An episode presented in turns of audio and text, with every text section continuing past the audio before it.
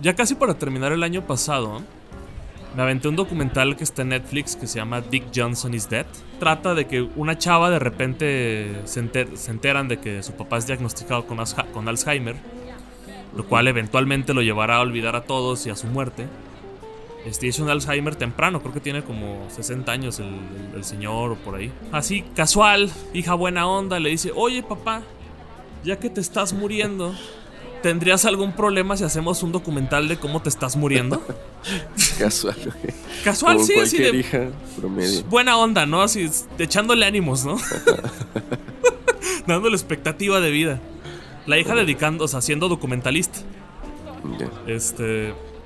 Y el señor dijo, ah, cámara se arma. Este, el tipo es un. O, bueno, no, sí creo que. Bueno, no quiero spoilear. Pero el tipo era un psicoanalista. Y como que le interesaba la idea y le parecía interesante que, que grabaran como todo el proceso. Y dijo, está bien. Entonces la hija, aparte de eso, le dice, ah, y otra cosa, ¿qué ¿qué te, parece esta idea? Se me ocurrió que en lo que tú y yo platicamos y grabamos todo esto, también podríamos grabar como escenitas donde te matamos accidentalmente. De repente vas caminando y te cae un, este, un aire acondicionado de un edificio. Y ahí se murió, y se muere Dick Johnson. De repente, este, vas, te da un, un paro cardíaco en un elevador y se destrona. Y vamos a grabar tu llegada al cielo también. Entonces se, em, se, empieza a volver al, un... Es un documental súper lindo y muy cómico. Y a la vez se pone muy reflexivo con la muerte. Por obvias razones. Porque el señor de repente empieza a darle vueltas a muchos temas. Y básicamente es como una, es una excusa. Aquí les recomiendo el podcast, el podcast, el, documental a todos. Si, les interesa, vayan a verlo. No les quiero hablar en realidad tanto del, del documental porque también hay un punto donde va a su propio funeral que es fuertísimo. Porque claro, todo el mundo se lo toma en serio, ¿no? Y el tipo está ahí. Este. Y creo que, por ejemplo, ese, ese ejercicio es algo que yo he visto tanto en podcast como como en video, que me parece muy interesante tener tu funeral en vida.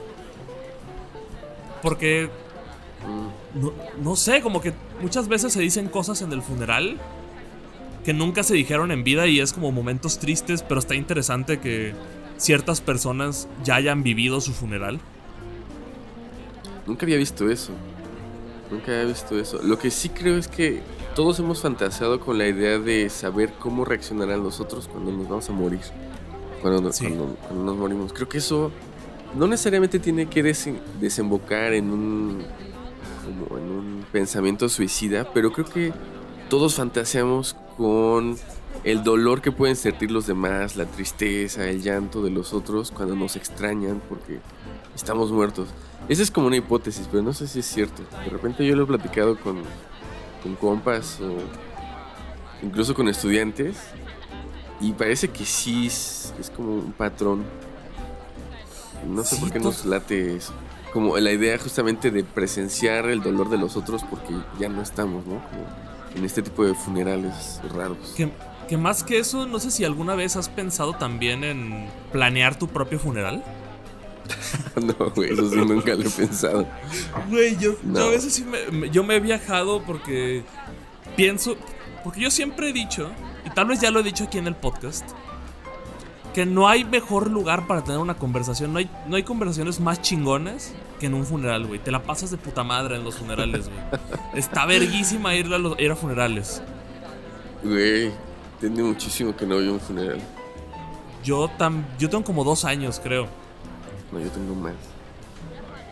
Y el último, la verdad, no estuvo tan chido. Pero yo me acuerdo. Faltó. Faltó un poco de entretenimiento.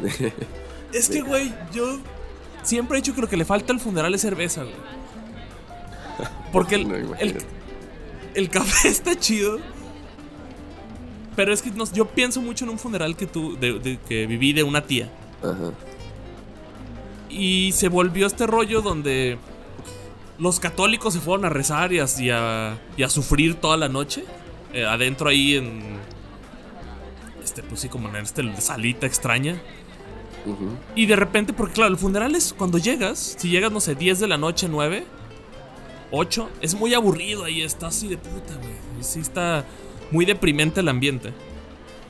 Y como que nada, y todo está muy, este... ¿Cómo, cómo llamarlo? Muy ceremonioso, güey, muy serio. Sí, siempre hay un momento en el que todos dicen, bueno, tenemos que guardar respeto por lo menos una media hora, una hora. Sí, un ratito, güey, todavía hay gente ahí como llorando.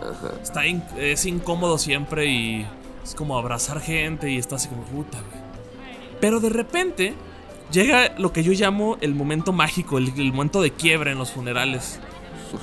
que es cuando se va a rezar el primer rosario. Ah, cabrón. Hiciste etnografía, has hecho etnografía de funerales, Debe muy interesante. Es verguísima, güey. No sé si afortunado o desafortunadamente me ha tocado ver a muchos, güey. Aparte, no lo sabes, güey. No lo sabes, no estás seguro si afortunada o desafortunadamente. Todavía lo duras, güey. Pues que me la paso increíble. Pero es que, está, es que me la paso increíble, pero el lado culero es que se murió alguien, güey. sí, y es un poco la razón por la que todos están ahí, ¿no? Sí, eso es como el lado culero, güey. Pero es que esa, esa reunión es mejor que Navidad, güey. Porque Navidad todos van de hipócritas a juntarse ahí con sus pendejadas. Y acá es una unión más chingona, güey. Ese nos murió, güey. Hay que levantarlos el ánimo, ¿no? Hay que pasarla chido. Sí, los sentimientos están a flor de piel. Sí.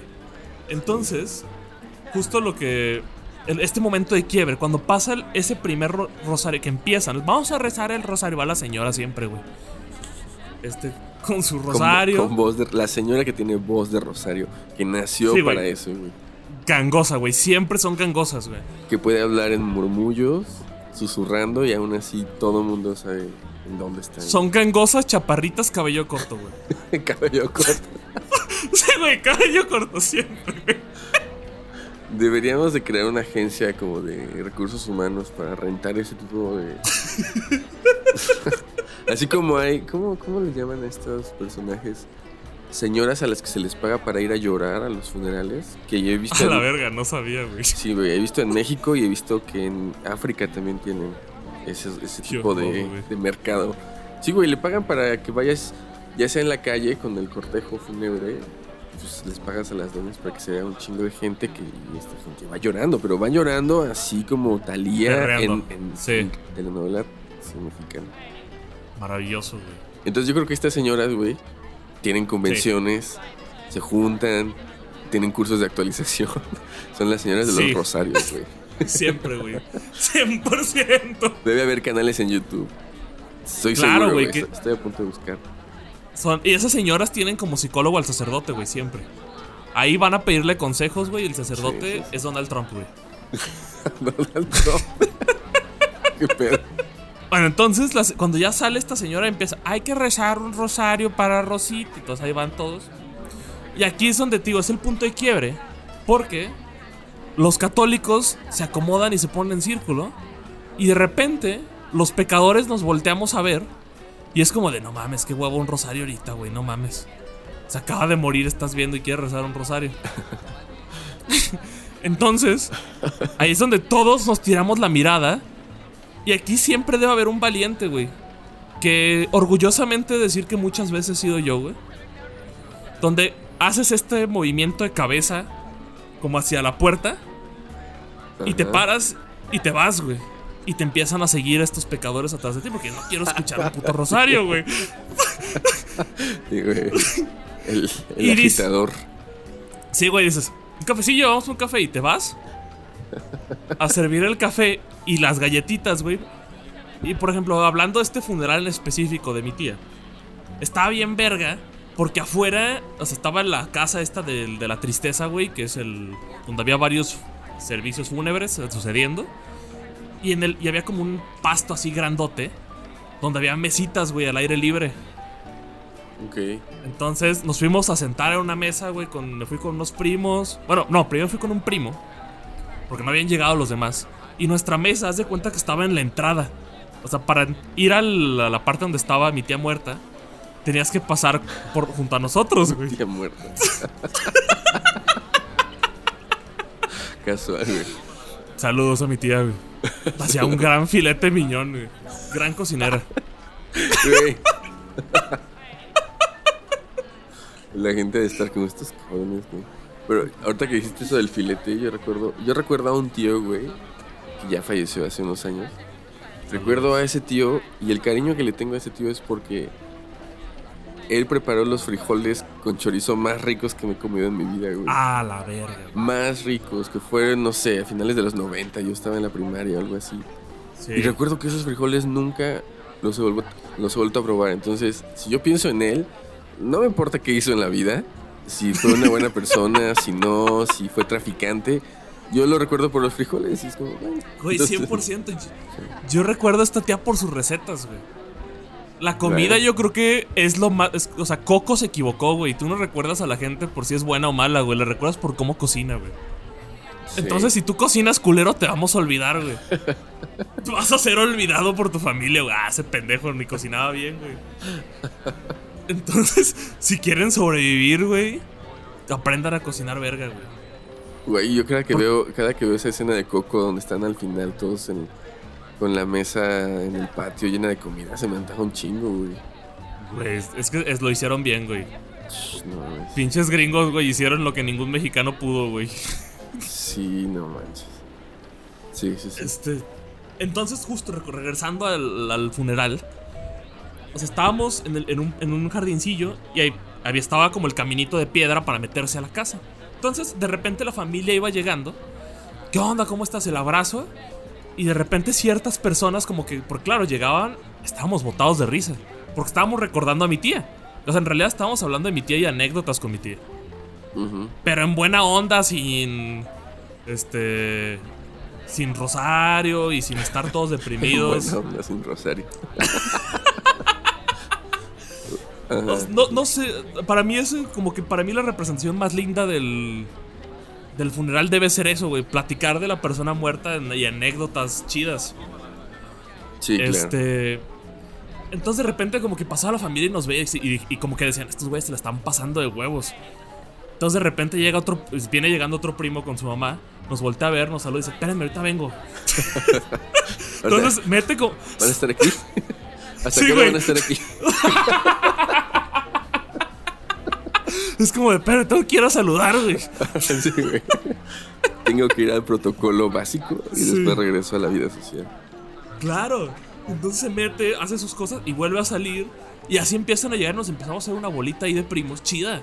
Y de repente un par de tíos también salen de que a fumar y se acercan con nosotros a la plática porque estaba bien verga. Y de ese lo recuerdo como el mejor velorio del mundo, güey. no, nomás me faltaba la cerveza nada más. Porque usualmente el café de velorio también se maman. Está bien culero el café de velorio. Yo digo que. Y las galletas también. Debería haber como una pizzita chida. unas bonles, güey. Sí, siempre son de, estas galletas aburridas, güey, que no tienen relleno. Yo he de decir que igual. Es que bueno, las galletas sirven justo para eso, güey. Para tener un pretexto y levantarte e ir hacia allá afuera. Si no, es como. Si no hay nada allá afuera si no hay una mesita con galletas, como, ¿a qué se levantó este pendejo? No, claro, no tengo nada que hacer con mis manos, estoy parado afuera, no necesito un pretexto. para eso se compran las galletas, son... Pero ¿estás de acuerdo que sería más buena onda si hubiera una de pizzas? Que vayas por tu rebanada. es que hay gente que arma comidas, güey. Hay gente que arma cenas y. Obviamente la familia, pues está pensando en otras cosas, ¿no? Por lo menos los más cercanos. Pero de repente los tíos o ciertas tías. Como que siento que los funerales en México es algo, es un rollo de género en el que las mujeres se encargan de gestionar el evento, güey. La experiencia, como dicen los mercadólogos. Entonces siempre son mujeres que, bueno, tú tienes que pensar en el café, tú tienes que pensar en el pan, tú vas a preparar unos sándwiches, tú ve por esto. Y, ahí se van organizando. los hombres somos para Eso es cuando es en casa, ¿no? Pues eh, yo más bien, yo creo que en cualquier formato, güey. Siempre es más femenino. o sea, pero no sé, yo. En, si vas a funeraria no te encargas de ese pedo, ¿no? Es como ellos se hacen todo. Pues es que hay paquetes. A mí me ha tocado. Me ha tocado ir como a, funerales como sencillos en los que pues no. No hay nada, ¿no? Y me ha tocado ir a funerales de rancho en los que hay todo. Y en los que está todo el pueblo y además puedes llegar ahí como si fuera la feria a comer y a pasarla bien un rato, ¿sabes? a encontrar gente que no has visto en muchos años. Es eso también interesante, que nadie se va a juntar para cualquier pendejada entre, no sé, cualquier mes, como, como se juntan para un funeral. Entonces terminas viendo a primos que dices, güey, no mames, tiene 20 años que no te he visto y, y está chido. Por un lado, es incómodo de repente porque te confrontas con gente con la que no tienes nada que hablar Sí. No me interesas todo, todo, ese tiempo. pero también en, ese, en esas personas que no tienes nada que hablar, de repente cuando llegas temprano principalmente, cuando llegas temprano uno de estos, ah, porque si te fijas, hasta el saludo es diferente, es como ¿cómo estás, Jorgito? Siempre... ah, muy bien, Ricardito. Siempre es como, como la voz la más, lo más suave posible, güey. La voz de tienda, güey, sí. Sí, güey, es voz de tienda, exacto, güey. Saludas con voz de tienda. Y cuando te toca llegar de inicio con estas personas que sabes que es tu primo lejano de no sé dónde, que sabes de quién es hijo, pero en tu puta vida lo has visto dos veces, de lejos. Ajá. De repente, justo en estos momentos de. Este. de Rosario o de algo, se quedan sentados los dos. Porque, no sé, nuestras mamás que sí se conocen ya se fueron o, las personas que sí se conocen, porque de repente te encuentras en círculos donde nomás estás ahí escuchando, güey, porque no conoces a nadie y no tienes nada que decir. Escuchando cosas que no te interesan. Ajá, y de repente se va esa gente y te se quedan los que no tenían nada que decir. Y ahí hay dos opciones. O platicas y es una plática culerísima. O de repente empiezas a platicar por platicar con alguien, güey. Y empiezan a salir cosas chidas. Y se vuelve tu compa de velorio. Porque no lo vas a volver a ver, o sea, después del velorio no se van a hablar en la vida. Pero va a ser tu mejor amigo en el velorio, se la van a pasar de puta madre. Sí. Y eso también está vergas. Eso está chido, encontrarte un compito de velorio. Yo creo que tendríamos que como instaurar como una, una especie de funerales o simulacro de funerales, güey. O como tener más, eh, más funerales al año, aunque no se murió nadie, pero organizar eso. Como son, son momentos de interacción chida. Más chida que muchas fiestas de, la familia y celebraciones de otro tipo. Es que creo que lo que está chido, la otra fiesta que podría opacar el funeral, tal vez para mucha gente que no lo ha entendido bien, es Navidad. que no lo ha entendido bien. Sí, güey. La, otra gente que cree que Navidad es lo máximo, no mamen, Les faltan funerales, güey.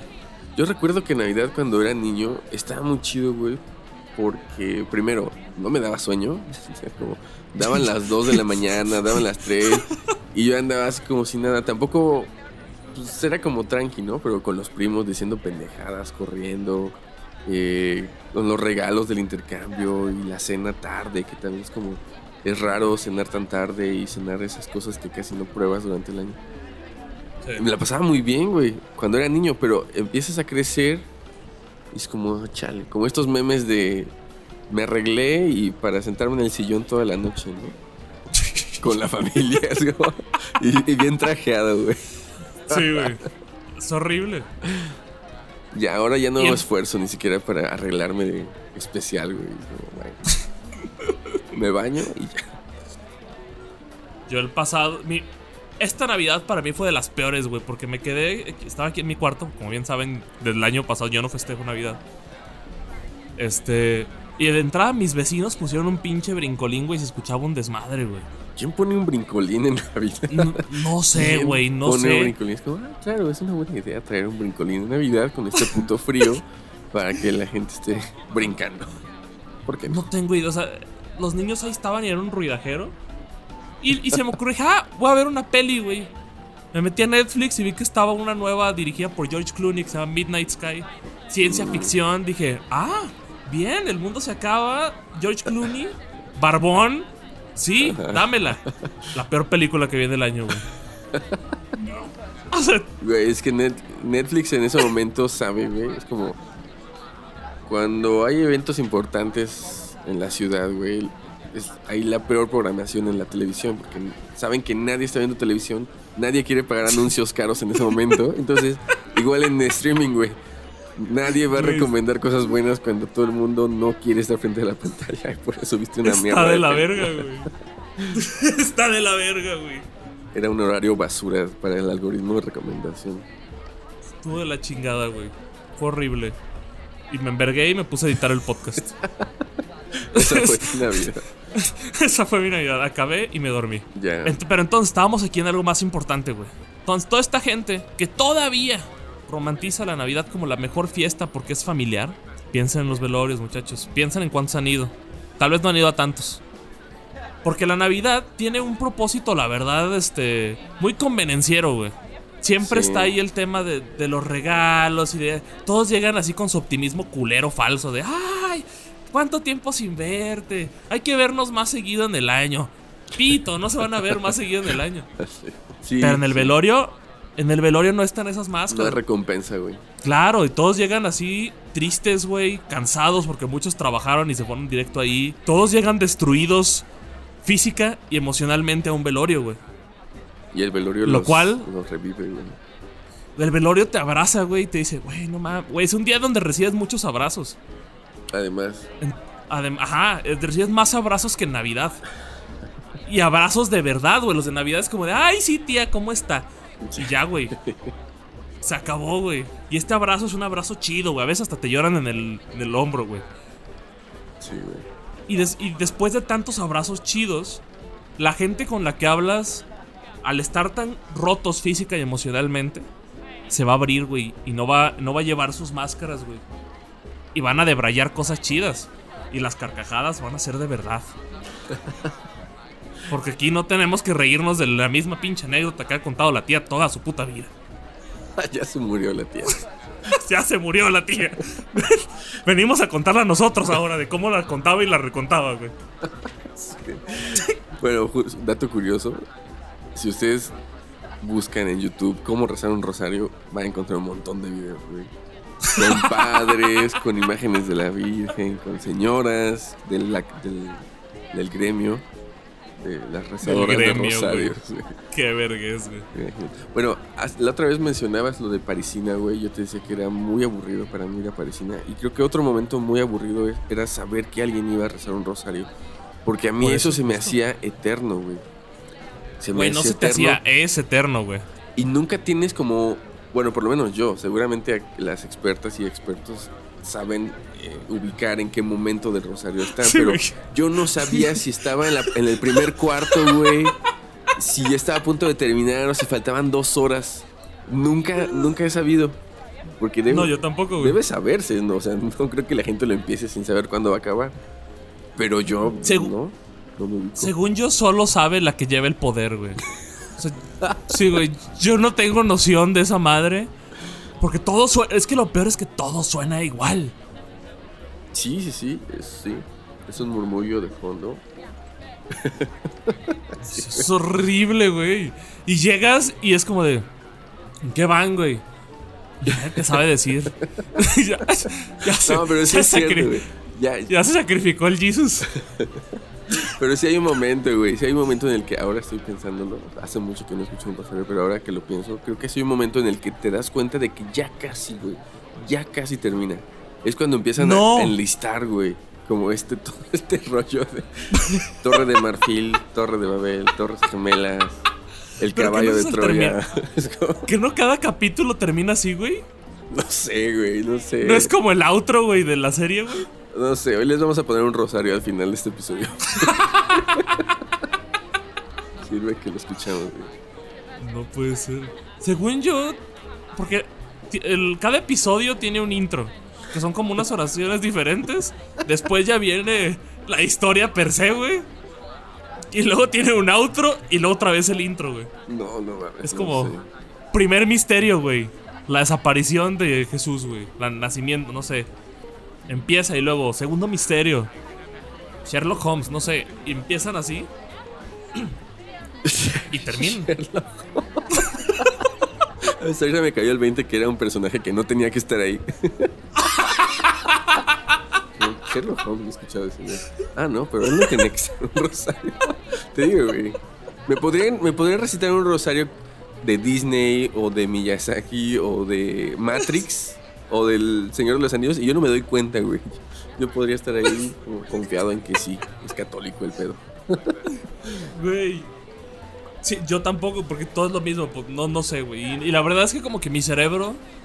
Como que a la mitad del primer episodio, como que de repente ya desconectas, ¿no? Y dejas de escuchar cualquier cosa, porque ya no es... Uh... que dato curioso, güey. Esto yo lo... Para los que vieron esta... ¿Cómo se llaman? Las en pocas palabras de Netflix. Hay uno que, que es de la meditación. Y te dice, si se fijan, todas las oraciones del mundo tienen el mismo tonito. Que es lo mismo que lo... Ajá, claro. Que es, que es como un rollo de relajación nada más. Y por eso la gente a veces se calma haciendo sus rosarios. Porque como están en, en, constante repetición de lo mismo, es, estás en la misma nota, güey, escuchas lo mismo y por eso terminan como light a veces. Porque a veces terminan como muy high, güey. Hay como hay como rosarios, güey, que es como un toquezón, güey. Un trance colectivo, güey. Sí, güey, se quedan así, tranquis, güey. Y llegas y están todos sentados, güey, nomás viéndose como, como si estuvieran viendo un dragón enfrente de ellos, güey. sí, güey, sí es cierto. Sí, tiene sentido, tiene sentido. Es interesante que en, un montón de religiones alrededor del mundo hay muchas cosas que se comparten a nivel de numerología, pero a nivel también como de este tipo de prácticas de como de meditación involuntaria colectiva rara. Está, está, está chido. Pero entonces, regresando al, al velorio, porque esto todo empezó porque yo sí he, planeado mis velorios, en, mis velorios, mi velorio en la mente, güey. Ya, yo no, yo no O sea, yo sí quiero que haya luz y sonido, güey, de entrada, güey. ¿Luz y sonido la changa? sí, güey. y quiero la changa. Es como las leyendas de Ciudad Mesa. Claro, güey, música en vivo si es necesaria, güey. Este. Necesitamos que haya cerveza, pizza. Yo necesito que sea un pedón, güey. Pues, mira. Sí, o sea, es que el funeral tiene todo el derecho de convertirse en una fiesta. Y de hecho, para un montón de gente en México, el funeral es una fiesta. Y tiene que ser planeado como una fiesta, ¿no? Como a diferencia de otras culturas en por ejemplo, la cultura inglesa, que el funeral es como súper eh, sobrio, muy serio, no sé qué. Aquí, por ejemplo, en los ranchos, eh, en el rancho de donde viene la mamá de Miriam, por ejemplo, el rollo es, tiene que haber música en vivo, tienes que llevar... ajá, música de banda, ¿no? Tienes que llevar al muerto desde su casa donde lo están velando al panteón en un cortejo donde la música te va siguiendo, donde hay estos relevos. Entonces, para ella, por ejemplo, para su mamá, es súper importante poder morirse y que todo eso se lleve a cabo, güey. O sea, ella está ahorita paniqueada porque si le llega a tocar morirse de COVID, la van a cremar y eso es lo peor que le puede pasar. Por eso se cuida. No tanto porque le dé miedo la enfermedad. Es como, no, no, no, va a haber fiesta. Y creo que así, así han convencido un montón de mamás y de, de personas en México de cuidarse del COVID, porque si no, no hay funeral, güey. Imagínate. Pues sí, claro, porque debe ser como lo más importante que te queda ya al final. Sí, es lo último, lo último que tienes que hacer en este mundo y lo vas a hacer mal. Es, es como un fracaso total. Como no importa si ganaste un premio Nobel, si eso no lo hiciste bien para este tipo de personas, ya fracasaste y tu alma, quién sabe dónde va a quedar. Claro. Y por ejemplo, en el caso del velorio planeado, yo sí quiero asistir, güey. Vivo. O sea, no quiero armar un pedón y no ir yo. ¿Cómo no? Entonces. Bueno, sí. pero entonces yo creo. ¿Vivo? ¿Cómo? O sea, yo quiero asistir a mi peda de muerte, güey, pero, o sea, en, vida. O sea, no quiero ir, no quiero que mi cuerpo esté ahí nomás, güey. no quiero ser el güey que se jeteó primero en la fiesta, güey. ¿Y técnicamente cómo va a funcionar eso entonces? A ver, eh, ahí estamos, güey. Por eso es este rollo de planeación. Aquí, hay varios factores. El pre. Sí. El, el, único escenario que no he previsto es que me atropelle a alguien o me muera de un balazo o algo, este, accidental, porque ese está cabrón. Ese sí está muy difícil de planear porque no sabemos esos accidentes que pedo. Ajá. Pero pensando, güey, en una vida bonita y plena, güey. En la que me voy a morir de viejo. O de una enfermedad que me va a avisar que me voy a morir, que también podría funcionar. Ajá. Es, por ejemplo, escenario 1. Me dio cáncer de hígado, güey. Fase 7 terminal, güey. Ajá, directo, ya. No nos andamos con Robert. Sí, güey, fase 7 terminal, güey. Me diagnostican hoy, güey. Mañana hay peda. Pasado, güey. Se planea, se planea y hay peda. Y a partir de ese día le pediría a todo el mundo que me deje hablar porque me morí. O sea, ese día me muero. Ya. Para todo el mundo, güey. Quiero mis últimos días en paz, güey, sin ver a nadie, güey. Este, que me cremen y me avienten al excusado. Este. y, y, no se necesitará estirar mi fiesta. Es en caso de enfermedad. Escenario 2. Me voy a morir de viejo, güey. Grande, pleno, millonario, güey. a partir, yo creo que de los. ¿Qué te gusta? ¿Un 60 años? Tendría una peda anual. Escogería un día donde me guste, no sé, tal vez me gustaría morirme un 5 de agosto, güey. No sé. buscaré un día para hacer mi peda anual de funeral. Entonces, ahí como funciona es. Bueno, tal vez por ahí de octubre, noviembre. O no sé, tengo que, tengo que planear el pedo porque sí quiero mis últimos días sin que la gente exista. Este. Entonces, debería, tengo que ser más logística al respecto. Pero, sí se rentaría un. Este. ¿Cómo se llaman estos lugares?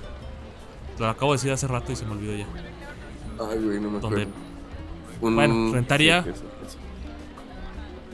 este, este espacio, güey, para hacer mi fiesta ahí, güey, y morir a gusto al final, En caso de que me vaya a morir ese año, obviamente. Yo creo que a partir de los 60 es buena edad, güey. Este. no, imagínate que tu esperanza de vida real es de 95, güey. 35 putos años haciendo fiestas de. Tendré 35 grandes pedas, güey. Es como, ya, o sea, este güey ya lleva muriéndose mucho tiempo. Espérate un poco a los 70, Bueno, es que el pedo es ese, ¿no? O sea, como que la gente tal vez se lo deje tomar en serio después de la quinta. Sí, güey. Es como, ya, esto es nada más. Bueno, ya van por compromiso, güey. Sí, güey. Ya, sí, sí. Bueno, chance puedo pasar en el 65. Me voy a 65. Otra a los 70. 75. 80. Este, con un máximo de cinco pedas y después de la quinta no me he muerto, ya me despido de todos y de aquí en adelante ya, ya no te encierras, güey. Sí, güey, ya me voy al, olvido, güey. Ya, ya me morí, güey. Es un buen plan, güey. Yo, es, güey, yo creo que es un gran plan. Es un plan. Porque así puedes vivir tu velorio chingón. Porque también está muy de la chingada morirse y no vivir tu velorio. ¿Qué pedo? Pues mira, yo estaba pensando hace rato que dijiste eso de planear el velorio. Yo he escuchado de casos y el caso más cercano que tengo es el de mi bisabuela, eh, la abuela de mi papá, la abuela paterna de mi papá. Ella era una, señora de... Una señora como muy misteriosa, muy interesante pues. Entonces ella era de un pueblo de Michoacán, en, el, en ese pueblo, güey, al que yo fui hace poquito, o sea, después de muchos años de haber escuchado la historia de ese pueblo, fui sin darme cuenta que era ahí en ese pueblo hay una estatua. ¿Qué pueblo es? Sengio, en Michoacán. Sepa Está, pues es como la zona de la reserva natural de la. ¿Cómo se llama esta madre? De las mariposas monarca. Ah. El santuario, todo esa, esa zona, güey. Bueno, en Sengyo, en la plaza principal, hay una estatua de una mujer que resulta ser la hermana de esta, de esta abuela, güey. Que es una mujer, bueno, la historia es que ella defendió al pueblo cuando en algún momento en los años 20 que los soldados llegaban a saquear todo y se llevaban el ganado para robarse la carne, ¿no? Entonces esta señora mató soldados y defendió al pueblo. A la verga, güey. Entonces ahí tiene. Entonces mi abuela, pues era, no era una mujer así como de armas tomar, pero empezó a aprender a curar y tenía rollos así extraños, ¿no? Como apariciones y cosas así. Y toda su vida se dedicó a curar gente. Toda. Yo recuerdo la casa de esa, de, esa abuela era ver gente que llegaba de todos lados a que los curara. Y ahí se quedaban con ella, etc. Entonces de repente la gente le pone altares en sus casas, Entonces era como una persona con otras, digamos, capacidades y ella se dio cuenta cuando se iba a morir y dejó planeado su funeral. Entonces juntó dinero, les dijo, miren, yo me voy a ir este día, van a pasar por mí estas personas, quiero que hagan esto, aquí está esto, ya preparé esto, no sé qué. Entonces todo ya estaba planeado, güey. Esa es otra opción. Tú te tienes que convertir en un hombre de conocimiento para darte cuenta exactamente cuándo te vas a ir y dejar de estar haciendo pedas cada cinco años a lo pendejo. Güey, tal vez me vuelva chamán, güey. No, no, no me parece tan descabellado esto. Claro. claro. Empiezo a leer el tarot y todo. Si a mí un chamán me dijera ahorita, vámonos, te voy a llevar y te voy a convertir en mi discípulo, chances si me iba, güey. Sí, güey, 100%. Sí, sí, sí. O sea, por la anécdota, chance, pero vas, güey. sí. imagínate esos podcasts, güey. No, aquí andamos desde Catemaco, güey, con el chamán. Anda convertido en coyote ahorita. Imagínate, güey. Estaría verguísima, güey. Déjame aviento un aullido, güey. Anda buscando peyote en Zacatecas. Sí. Sí, güey. Güey, sería una gran experiencia. Es como, ¿has visto este canal de Charlie Cinewan? No, güey. Este es un, güey de YouTube que es nómada. Yo no sabía, no estaba tan enterado de, la cultura nómada. Es un güey en moto por la vida. Tiene como pinches 10 años siendo nómada. Es un español que curiosamente ahorita está en México. Lleva todo el COVID viviendo en México. Este. Pero está bien chingón porque el güey va en moto y trae sus GoPros en alrededor de toda la moto, trae un dron y lo, y lo ves pasar por lugares. Este. Y no sé, no sé cómo le hacen para sobre. Y se topa con varias gente que es nómada, que vive en sus camionetones o algo, no sé. Este. Entonces, Chancellor, la vida de chamán podría ser algo así. Imagínate un chamán nómada, güey. Sí, güey. Vas curando de pueblo en pueblo, güey. El rollo de los chamanes es justamente uno de los rollos es que tienes que despojarte de toda tu historia. Entonces, pues es eso, es como, bueno, yo me desapego de todo y, y es una vida muy solitaria, ¿no? Yo les recomiendo que lean estos libros de Carlos Castaneda, que después se convirtió en como en como el padre de algunas sectas medio raras y ya se convirtió en un rollo muy raro todo este sí. es uno de los como los fundadores del New Age en estos años 70, 80 muy psicodélicos y de estados alterados. Pero al principio que desde la antropología, porque él era estudiante de antropología, empezó a escribir y a trabajar con este chamán que mucha gente dice que no existió nunca. Pero sus tres primeros libros, independientemente de eso, están súper interesantes y uno de ellos se llama Viaje a Ixtlán. Ese libro me gustó mucho porque narra la historia de un maestro chamán al que él conoce, que no es el primer maestro sino otro. Y entonces este chamán le está diciendo, le está relatando cómo él se convirtió en ese hombre de conocimiento por un una batalla final que tuvo, por así decirlo, ah, con un este con un aliado, que son como personajes místicos, poderosos, que a los que te tienes que unir, pero que te van a putear, ¿no? Qué increíble. Entonces, en esa pelea, en el medio del monte, él empieza a luchar físicamente con ese aliado, pero termina en un lugar que no sabe dónde es, como se termina perdido en otro lugar muy lejos de ahí, porque la pelea estuvo cabrona, ¿no? Como Termina quién sabe dónde. Como de Dragon Ball, güey. Salieron volando, güey. Exacto. Esa es como una manera muy ilustrativa de decirlo, güey. Entonces termina quién sabe dónde, gana este, este otro chamán y dice, bueno, pues ahora tengo que regresar a mi, a mi hogar, a mi pueblo. Entonces eso fue hace muchos años y yo empecé a regresar y me encontré con gente que no era gente en el camino, que me querían llevar, etc. Y una de las, ya después de que relata varias aventuras de ese regreso, le dice, bueno, pero al final llegó a Ixtlán o qué pedo. Dice, no, todavía no llego, ¿no? Estoy buscándolo. Sí. Y está súper chido porque es, o sea, esto es como muy literario, está súper chido, pero en términos prácticos, esa vida, esa gente lleva una vida así, súper solitaria en la que jamás llegas a estar en tu lugar, sino simplemente vas vagando, eres un nómada por siempre, ¿no? Está súper chido. Pero eso es lo que está verga, porque, no sé, hablando ahora del, del Charlie Cinewan y de la gente que. Porque el güey tiene amigos en todo el mundo nómadas. O gente que vive en ciertos lugares. Entonces está bien chingón como hay un nivel de humanidad y de confianza muy cabrón. Y notas. Y al ver cómo esta gente, sí te das cuenta que venimos de ahí. Y que, y que tal vez el asentarnos en lugares fue lo que poco a poco nos fue pudriendo de alguna forma.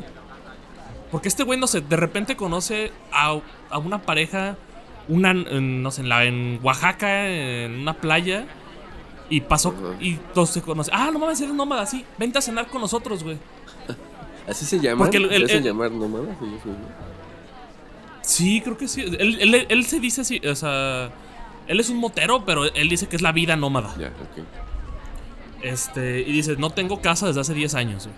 Solo trae su moto para todos lados del mundo. Este. Tío, de repente puede conocer a alguien en. en, tío, en la playa, los lo invitan a cenar así como si nada. Ah, ¿vienes solo? Simón, vente a cenar. Y se hacen como compas de la vida, se pasan el contacto y no se dejan de hablar. Y no sé, de repente el güey, como está subiendo sus videos de YouTube y no sé si, si tuitea o qué, de repente dice, no, pues ando ahorita en Hidalgo, ¿no? Esos amigos que conoció hace cinco años le dicen, ah, güey, andamos nosotros por acá en el hotel de un amigo por si le quieres caer. Y va y le cae y lo tratan así chingón porque no hay malas intenciones de nadie y nadie desconfía de nadie. Porque no estás defendiendo una tierra, güey, no estás defendiendo unas, unas posesiones chafas. Claro, porque nunca nada es tuyo, ¿no? Por así decirlo. Ajá, nada es tuyo, güey. Todo es de todos y nada es de nadie. nadie es extraño tampoco. Ajá. Sí, está Todos. y está bien chido. En la, primaria, cuando nos enseñan, como en estos primeros episodios de historia universal, el pasaje de, la vida humana nómada, como que te hacen ver que los nómadas estaban medio pendejos. como, estos güeyes no, no saben sembrar, ¿no? han descubierto la agricultura, pues tienen que andar como pendejos para todos lados. Pero más bien, el rollo nómada era, era interesante porque esos güeyes no es que no supieran, sino que no se quedaban en un mismo lugar para dejar que la tierra se regenerara, güey. Entonces se iban y regresaban o iban cambiando el lugar ya que encontraban, o más bien que dejaban en equilibrio el ecosistema.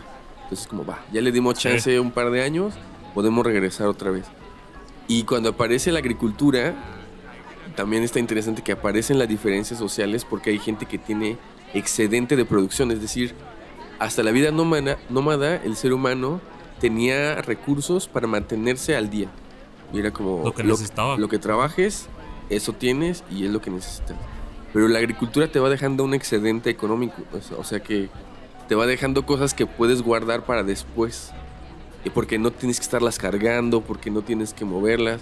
Entonces puedes guardar y acumular comida para seis meses y de repente la gente que tiene más comida acumulada se convierte en personas más poderosas y ahí empieza todo este desmadre que hoy se llama capitalismo, ¿no? claro, y, va tal cual por ahí. O sea, este, hay un capítulo de Charlie Cinnamon que me gusta un buen. Porque el vato de repente lo han entrevistado y, y, le dice, oye, ¿no te has topado con un narco, problemas o no sé qué aquí en México? Y el vato dice, llevo ocho meses caminando por México y no he tenido ni un pedo. Y el vato le gusta irse por terracería, él no va por carreteras. Es muy raro, nomás cuando a huevo tiene que ir por carretera va por ahí. Pero se mete a lugares bien locos. y tal cual lo que dices, él carga lo que quepa en su moto. Además, no, no es una camioneta, es lo que quepa en la moto. Eso soy. Y a veces duerme en su casa de campaña y así. Y hay un punto donde el vato se queda sin agua en un lugar perdido de la nada. Y decide regresar porque la moto se le está cae, cae. Y la moto pesa un huevo. Ok. Entonces de repente ya llega como una especie de civilización donde hay una casita ahí de unos rancheros. Le dice, oiga, necesito agua. Tiene, tiene agua por ahí que me vende, lo que sea. Y la señora, primero como que estaba desconfiada, le dice, pues tengo una Coca-Cola de vidrio. y le da su coca. Y está bien verga porque la misma gente se sale ahí a platicar, le empieza, no, pues yo tengo metálica ahí, pero esa no aguanta. y como que hasta la gente que sí vive en casa confía en este güey que solo tiene lo que estás viendo. Claro. Ese güey es lo, que trae ahí. Lo que cabe en esa moto es todo lo que significa ese güey. Sí, es como más transparente, ¿no? claro. Y, no hay nada que esté ocultando. Es puedes verlo ahí a él, ¿no? Se ve bien raro porque trae la moto llena de palos porque es donde pone las GoPros. Y justo hablando de este del, de lo del hotel, de repente el güey se le pierde una varita para su casa de campaña. Y el, el amigo de los amigos del hotel Le, le, dice, ah, yo conozco un mecánico. Entonces lo lleva con el mecánico y pasa un día con el mecánico que le hace una réplica de la varita, güey. O sea, como el rollo ahí de interacción humana está verguísima. Porque son cosas que no pasan en la vida acá donde estás protegiendo tu terreno y donde ponemos mallas ciclónicas para que no entren a nuestra propiedad y toquen nuestras cosas. No, sí, o sea, si, lo piensas, o sea, nosotros no, no, hemos conocido otra... Por lo menos yo creo que la gente que escucha este podcast siempre hemos vivido con este esta dinámica normal de tener una casa, aunque te cambies de casa, pero sabes que perteneces a un país, a una comunidad, a una familia con apellidos, a una colonia, etc. Y es muy absurdo como la idea de incluso, justo lo que decías, ¿no? Como tener una malla ciclónica que determina dónde se acaba tu terreno, es ideológicamente bien poderoso, güey. O sea, recuerdo que cuando fui a, cuando andaba en Perú, me sorprendió bueno, no, es tan sorprendente en sí mismo el hecho de, que te digan los incas no tenían puertas en sus casas. Es como, no pasa nada, ¿no? No había puertas y nadie te iba a robar. Pero si vas pensando más allá, es como, ¿qué pedo con una puerta, güey? ¿Por qué, tenemos que tener una llave y una puerta y echarle seguro a la puerta? Y justamente esto, como de, de, estar en un lugar, de saber que hay cosas que te pertenecen, que tú perteneces a un grupo, lo que va provocando es que tú pienses en la gente externa como, como otros, como que no son parte de ti y que son extraños y que de los que tienes, de los que, tienes que defenderte. Y entonces esta gente no lo tiene, es porque todos, son, todos somos lo mismo, es como no hay otros porque yo soy un otro al mismo tiempo y no pertenezco ni nada me pertenece, está súper chido. Está bien chingón. Y a mí me ha hecho dar muchas vueltas justo en, en lo que estamos platicando en que. ¿cómo, ¿Cómo nos hemos puesto barreras? Porque claro, la puerta es. Ah, aquí ya paras, güey. Tienes que tocarme y si te doy permiso puedes entrar, güey. Que es un rollo ahí de, de, vampiros y la analogía del vampiro y, la gente externa. Este. Y me gusta mucho cómo existe esa gente. Y por ejemplo, yo sé que lo más probable es que supongo que tanto tú como yo ya sería imposible irnos a una vida nómada. ¿Quién sabe? Sería muy cabrón. Sí, o sea, no, no, sé si tengo, por ejemplo, al menos yo esa fuerza de decir, ¿sabes qué? Ya la chingada, lo que quepa en la moto, güey, y nos vamos a la verga, güey. Pero me, pero me doy cuenta al ver los videos de este güey y de la gente que va conociendo, cómo en, en la naturaleza del humano no está el proteger tierras. No está el, el decir, no te voy a dar de mi comida. Sí. O sea, creo que al, contrario, es, ah, pues estamos sobreviviendo los dos, chingón, güey, Kyle. No, es, no es yo casi un bisonte, me lo quedo. Que es solamente lo que muestran, justo de hace rato platicabas del, de, los, de los primeros nómadas. Como que los enseñan muy pendejos y de, ah, yo casé esto y como que hay pedos ahí de ego. Según esto, en las pelis siempre es ese pedo, ¿no? yo quiero ser el líder. Y a nadie le interesa ser el chingado líder. Mm, este, creo que son como. Son estas son las narrativas estas que nos metieron para así, güey. Aspírale a ser el empresario vergas. Sí, o sea, sí había como roles. En, porque al final de cuentas las, las comunidades nómadas pues eran colectivos, ¿no? Y había roles. Había. Estaba, no sé, la, mujer sabia o el hombre sabio. Y un grupo de, de, de jóvenes que estaban fuertes y que podían ir a cazar. Sí había como una digamos, una división de tareas, pero esa división de tareas no necesariamente es jerárquica. No, es porque justo si eres joven y eres, fuerte, güey, carga cosas, cosas cabrón. Sí, sí. Pero bueno, a nosotros nos cuesta pensar en una división de jerarquías que no tenga una división de tareas que no sea jerárquica porque ya en las tareas en sí mismas ya tienen una carga política de poder, ¿no? Entonces... Sí. Y está el, rollo del, individualismo. O sea, si, te toca cargar, pues te tocó cargar. No hay por qué pensar en, yo debería aspirar a más, una mamada de esas. Sí, sí, sí, O sea, lo que está chido de estas estaba chido de estas comunidades y no sé si todavía exista como tal una comunidad de nómadas, supongo que sí. Ah, están en Chihuahua están los que van descalzos, ¿no? O en chanclitas. Pero no son nómadas, los tarahumaras y los, los Ajá, ¿no son nómadas? No, sí tienen sus lugares sagrados y sus comunidades este, fijas. De hecho tienen pedos porque pues, quieren, más bien es el gobierno y las, las, mineras las que quieren estar moviéndolos y cambiándolos de lugar a su conveniencia, ¿no? Pero ellos sí tienen sus lugares sagrados. yo, yo como que pensé que eran, porque como que me acuerdo que hay unos... Hay alguna cultura por aquí en México que está bien difícil contactarlos porque es justo eso, no, sabes dónde están nunca. Mm, a lo mejor sí, a lo mejor, pero no, no podría confirmar ese dato. Sí, ni yo, pero unos de esos creo que y me sonaba que estaban para allá, para el norte de México. Y tal vez deberíamos pensar en, que este podcast se va a volver un podcast nómada.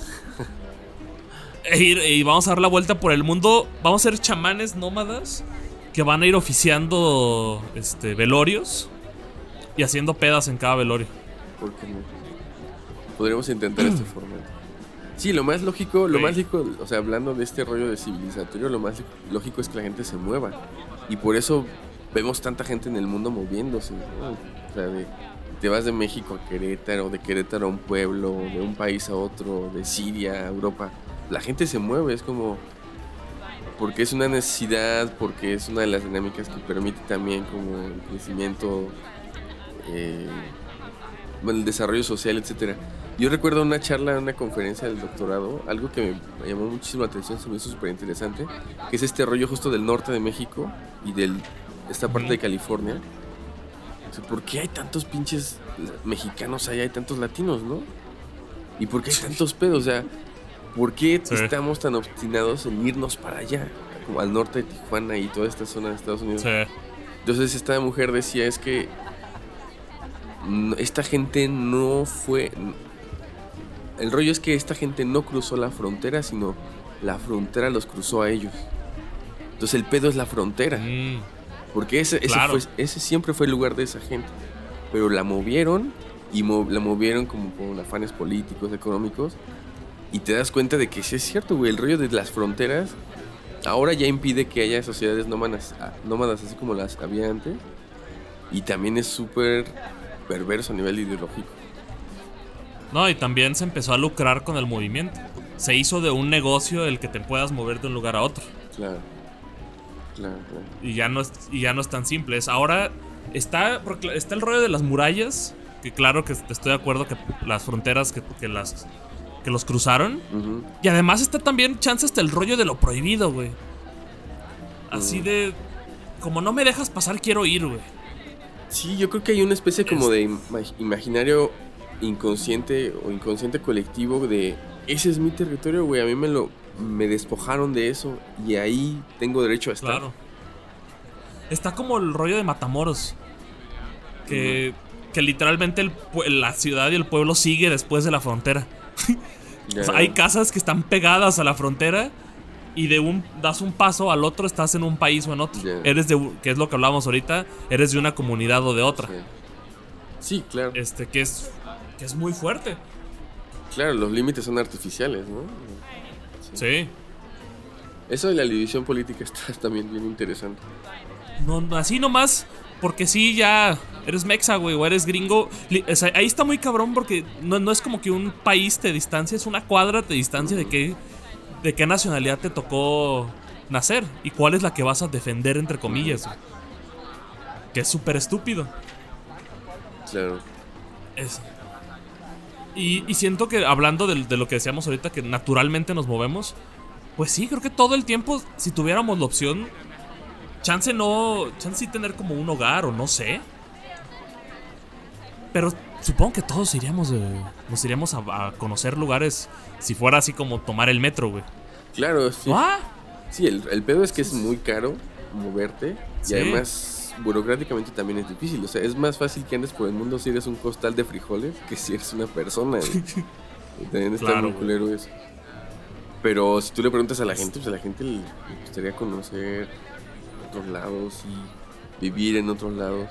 Bueno, depende, ¿no? También hay gente que tiene muy internalizado este rollo de este es mi lugar y aquí me voy a morir y jamás me, estoy interesando en... Jamás me interesaría... Saludos cretanos. jamás me interesaría irme, es que, Es que lo del queretano también es muy fuerte porque... yo sé que los hemos criticado mucho. Pero tienen un rollo ahí de defender su tierra porque literalmente han sido invadidos por los últimos 20, 30 años. Sí, también si lo piensas, también es eso. su territorio, o lo que fue su territorio, pues de repente se empezó a llenar de gente extraña. Y esos güeyes siempre se han sentido celosos. Sí. Y en cierta parte tienen, pues tienen razón porque o sea, este, estas grandes migraciones a Querétaro pues, han ocasionado un chingo de, pedos, ¿no? A nivel urbano, de seguridad, a nivel ambiental, a nivel pues, incluso como simbólico. Entonces estos güeyes sí tienen derecho de estar sacados de onda. sí y no, güey, porque son las mismas. Porque hay fronteras hasta de estados, güey. Hay fronteras de municipios. O sea, aquí donde vivo hay una división muy marcada entre Zapopan, Guadalajara, Tlaquepaque, este, Tonalá y anexos, güey. O sea, entre más hacia el. hacia el Tlapo, no sé qué. Ajá. En teoría, están los más renegados, güey. Ok. Hay, hay, obviamente discriminación y les dicen los de la calzada para allá y los de la calzada para acá. O sea, eres más o de menos por una pinche avenida, güey. En Querétaro pasó, pasaba lo mismo en el siglo XIX, incluso a principios del siglo XX el rollo de vivir fuera del centro, o sea, vivir más allá del río, de Avenida Universidad, era como ya, ya, ya eres... Nosotros somos los de sangre pura y tú eres basura, ¿no? Si vives del otro lado del río, ya no eres cretano. Imagínate. Que son rituales súper salvajes, güey. Porque no hay, no tienen bases, güey. ah, si es ahí ya, no eres de aquí, güey. Sí, no, no, y es lo que hablamos ahorita de los otros, es son estas divisiones a veces naturales como un canal o un río. Pero como que hay un rollo ahí con las líneas y la gente defendiendo territorios que ni son nuestros. Sí.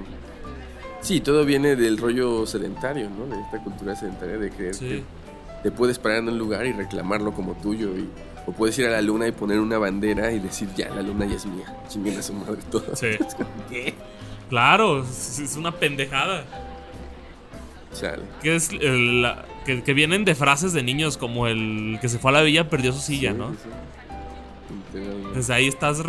que justo en primaria me acuerdo que pasaba mucho eso. Esta es mi silla, güey. ¿Cómo que tu silla? ¿Cómo, güey? Yo, yo, tengo que contar una anécdota traumática del kinder, de mi primer día de escuela, güey. Que llegué como. llegué ya como dos o tres minutos tarde cuando todo el mundo estaba instalado en su lugar. Me meto al salón y me dice la maestra, pues busca un lugar. Y recuerdo a un morrito, un morrito súper güero, güey, de pelos parados. Después le, ya le dijeron el camarón, pero bueno, en ese momento no tenía apodo y no sabía quién era.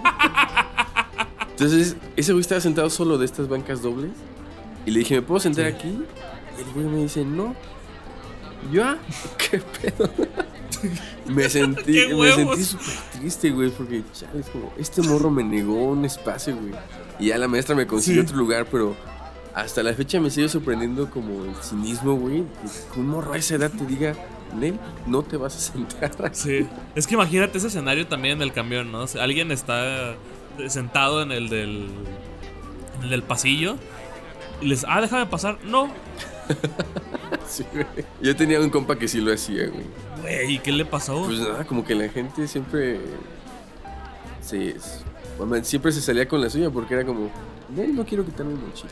Es como, ¿qué pedo? la gente como que en ese momento estás esperando todo menos eso y no sabes cómo reaccionar y terminas moviéndote, ¿no? Es como, pues, no sé qué pasó, pero ya me voy de aquí. Entonces, vamos a... ¿Qué, futuro nos depara para, para, el podcast, para nuestra vida de chamanes, para nuestra agencia de, simulacros de funeral? Güey, hay muchas ideas. Las señoras del Rosario. Este. Y por ejemplo, hay un. Podemos terminar esto muy cursi también, güey. A ver. Uno de mis poemas favoritos de la vida. Ajá. Es de este escritor Raymond Carver. Ajá. es un poema que se llama Late Fragment, que tal vez algunos lo ubiquen porque sale al inicio de la película de Birdman. Contexto es un poema, el vato este, murió de cáncer y justo de las últimas cosas que escribe es este poemita que se llama Late Fragment, que es como una conversación con alguien, él y alguien más. Y rápido esta, esta, persona, este ser, le dice, ¿y alcanzaste todo lo que querías en esta vida? Y él le responde, sí, sí, sí lo alcancé. Y la otra persona le, le pregunta qué es lo que, que, querías. Y no les voy a decir para que lo busquen qué es lo que quería. Pero la pregunta aquí, regresando a lo de la muerte y la seriedad, güey. ¿Ya alcanzaste todo lo que querías en esta vida? O sea, si te murieras hoy, si hoy se, si digamos que hoy es nuestro funeral, güey, y llega este ser y te dice, ¿alcanzaste todo lo que querías en la vida? No, todavía no, güey. ¿Y sabes qué es? No sé qué es, pero tengo claro que que necesitaría más tiempo para sentir que me acerco más hacia esa cosa que no sé nombrar. Pero de lo que sí estoy seguro ahorita es que no he acabado.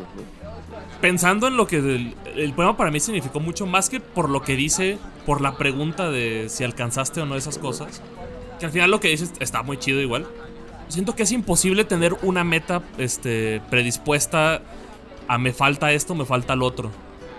Creo que tiene más que ver con lo que mencionaste, con lo del tiempo. Siento que si estuviéramos en el hecho de muerte, como que hay como chance intentarías justificar y dices, no, pues sí. Se me va a morir, güey, ya chingue su madre. Lo cual, a la vez, a mí me, lleva a pensar que en realidad no hay. O sea, si te estuvieras muriendo ahorita, chance dirías, no, pues sí alcance todo. Quién sabe, güey. Porque yo pienso en, en esta gente, en estos viejos, que llega un momento en su vida que dicen, ya, la neta, ya me quiero morir porque estoy satisfecho y ya nada más estoy aquí viviendo a lo puro pendejo. Ya no tengo nada que dar, ya no voy a recibir nada de nadie que me, que me pueda cambiar la vida. Ya me quiero ir porque ya estoy satisfecho, ¿no? Como la, la bisabuela. Como esta señora dijo, ya, ya es mi momento, ya me tengo que morir. Ya no hay nada más que me falte buscar. Yo recuerdo una charla con un, profesor francés que es, es autor, ¿no? En rollo de comunicación. Y en aquel momento nos, nos estaba contando que había pasado varias semanas buscando una casa. Él vive en Canadá. Buscando una casa porque se quería cambiar a una casa como de campo en Canadá. Entonces estaba buscando, viendo si le alcanzaba el dinero, no sé qué. Dice, y un día hice una pausa y dije, a ver, ya, qué pendejada es esto? Es como, ¿Estás corriendo atrás de algo todavía a estas alturas de tu vida? No mames. Dije, entonces ya. Es que creo que tiene que ver con eso, güey. Con las alturas de la vida. Siento que esa gente que ya dice, pues ya estuvo, es la que se da cuenta que ya está vieja, güey. Que ya está vieja y que además se siente satisfecha. Porque hay un chingo de gente vieja que seguramente no se siente satisfecha. Que, que, que quisiera otros 30 años para ver si algo interesante podría pasar. Porque no, no hizo nada, porque vivió a lo pendejo. Yo creo que sí. No, ser viejo no significa ser sabio. Yo creo que hay mucha gente vieja que vivió a lo pendejo. Sí. Este, estoy de acuerdo que probablemente hay muchos viejos que la cagaron un chingo y que quisieran más vida para disfrutarla, entre comillas. Pero siento que el viejo que igual acepta y dice, ya acabó mi, tiempo, es porque sabe que está viejo. Si estuviera joven, ah, siento que no pensaría eso. Sí, sí, sí. Porque por el otro lado, si tú me haces esa pregunta a mí, tengo 33, digo, a los 33 todavía tengo chance de hacer otras cosas. por eso, aunque no, sea, no sepa cuáles son exactamente, yo creo que sí hay tiempo para buscarlo, ¿no? Claro. Y si ya estuvieras en el. O sea, si tuvieras 70 años y tu vida, digamos que eh, lo que hiciste en estos 30 lo hubieras vivido en 70, lo cual se puede. Este. Chance dirías, no, pues sí. Ya. Ya estuvo, alcancé las cosas que necesitaba chance te quedan un par de cosas que digas, me hubiera gustado esto, esto y esto, pero en general alcancé lo que quería, ¿no? Este, que por ejemplo, en el poema, más allá de una meta como de, no sé, de, de tuve hijos o no tuve hijos o de hice un patrimonio, no sé, unas metas de esas, es más una meta personal de, o sea, de alcanzó a vivir algo. Sí, sí, sí. Sí, yo pienso en eso justo, ¿no? Es como... No es que todavía me falta comprarme una camioneta quiero, una suburban, como no. o todavía me falta conocer Indonesia, una mamada así. no, más bien es como... hay cosas que no me quiero perder todavía, ¿no? Exacto. Y creo que esas, esas cosas son las que están chidas. Y con eso creo que podemos dejar a la gente para que piense cuál es su meta, si alcanzaron lo que querían de esta vida. Igual si, si quieren saber la respuesta de Raymond Carver, ahí lo pueden googlear Late Fragment eh, Raymond Carver. No se los quise spoilear porque probablemente iba a arruinar las palabras del señor. Sí, porque si se los traducía, siento que le iba a pegar en su madre Raymond Carver. Les, podemos dejar un link al poema en. Ándale. ¿Tienes algo más que decir, Gabriel, o nos podemos ir al más allá? Nos vamos al más allá. Llegaron a este episodio pensando que íbamos a hablar de puras pendejadas de funerales y risas. Pero fíjese cómo cambian las cosas al final. Sí, güey. Sí. Somos ya unos sabios chamanes, güey, que los dejamos con, con una reflexión de vida. Y vámonos de nómadas, amigos. Se acabó, A lo mejor el siguiente episodio se los vamos a grabar desde, no sé, Chihuahua, con los menonitas, a ver. Vamos a andar corriendo con los tarumaras, güey. Vamos a andar ahí en friega, güey. Güey, ¿sabes qué es algo que me da mucho coraje a mí? Saber que no puedo andar sin, sin zapatos porque soy bien pinche delicado, güey. Porque cualquier piedrita lastima. Como, no mames. Qué frágil. Güey, el otro día tuve una conversación de esto y yo le decía, porque hay muchos dichos ahí de mamás y tías de que no puedes andar descalzo por la vida porque te pasa algo. Lo cual es, lo cual son mamadas. lo cual son mamadas. güey, son mamadas, güey. Yo me acuerdo de mi papá. Mi papá era un güey que se levantaba los domingos a las 7 de la mañana a lavar el carro descalzo en la calle. No te pasa nada. No pasa nada. Güey, tenía unos callos brutales, güey. O sea, Pero está chido, güey. Claro, güey. Ese pie era una piel, o sea, caparazón de tortuga, güey. le ponías un cuchillo y se rompía el cuchillo, güey. Sí, claro. yo quisiera ser más resistente, como ser humano, quisiera ser más resistente ante el entorno, güey. Pero son, son muy frágiles, como cualquier pedrita me lastima. En cambio, los niños triquis que juegan básquetbol sin zapatos, como que chingón, güey. Los mexicanos somos bien pinches raros. Nos, sacamos eso como que no te bajes de la cama sin zapatos. No comas no coma sandía en la noche porque es muy pesada. Chinga tu madre. ¿Cuántos tacos te comes, güey? No, no, no. La sandía es muy pesada. Y la gente se va a comer sus 40 tacos con un chingo de salsa, güey. Sí, güey. No mames, Y cebolla y cilantro. No mames. Güey. Pero creo que eso es lo lindo, güey. Las incoherencias, güey. Ya que nos queda. Corramos descalzos. Coman sandía. Comiendo sandía de noche, güey. Coman sandía de noche, Ro. Luchemos contra el sistema, güey. Se, se, acabó la represión de las sandías. ¿Ustedes pertenecen a una de, estos, una de estas asociaciones de mujeres que rezan rosarios? Invítenos. Sí. Pues hasta el siguiente. Nos escuchamos por ahí. ¿No? Sí. Bye, gone.